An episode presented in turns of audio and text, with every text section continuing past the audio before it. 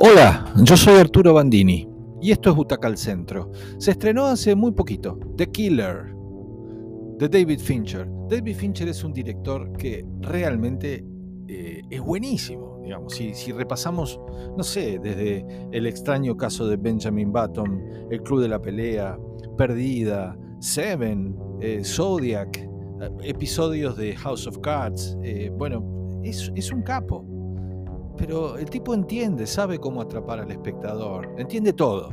Si no, eh, no sé, esas películas, Mank, que fue extraordinaria sobre la vida de David Mankiewicz, eh, el, escritor de nada menos la mejor película de la historia del cine, según muchos, El Ciudadano Kane. Pero hay algo en esta historia que no termina de revelarse, por decirlo de alguna manera. La estrenaron hace poquito, un par de semanas en Netflix, decía. Yo creo que lo que le falta es. Algo tiene que ver con el actor protagónico, porque el tipo es un tipo. Es Michael Fassbender.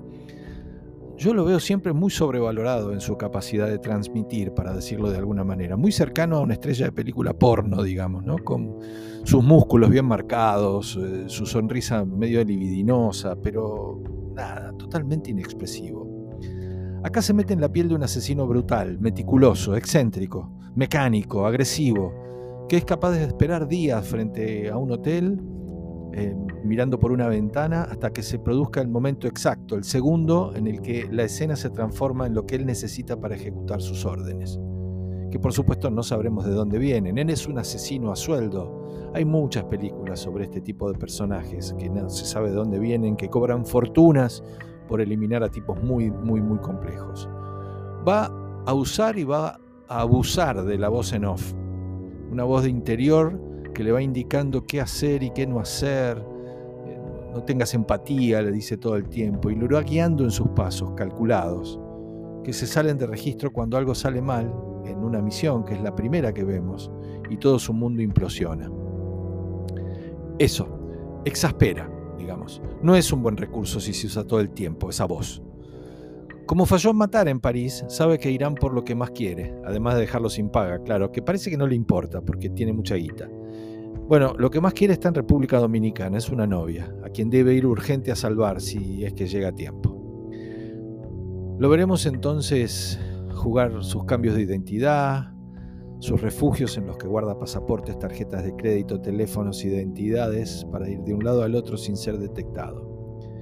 La película se narra a partir de este protagónico casi excluyente, con lo que si este actor no te termina de gustar, no tenemos salida.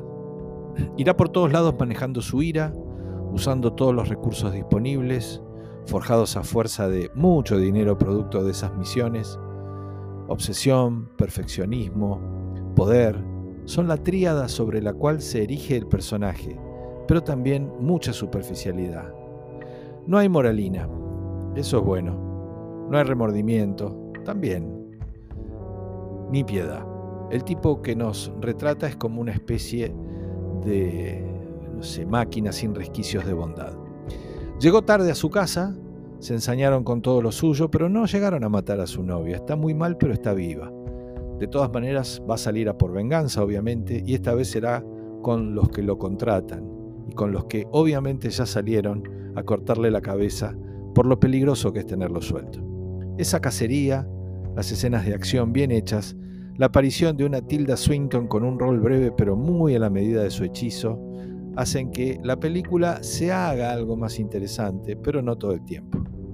Este es un director clásico, que se reinventa, se moderniza, pero que en este caso no necesariamente funciona.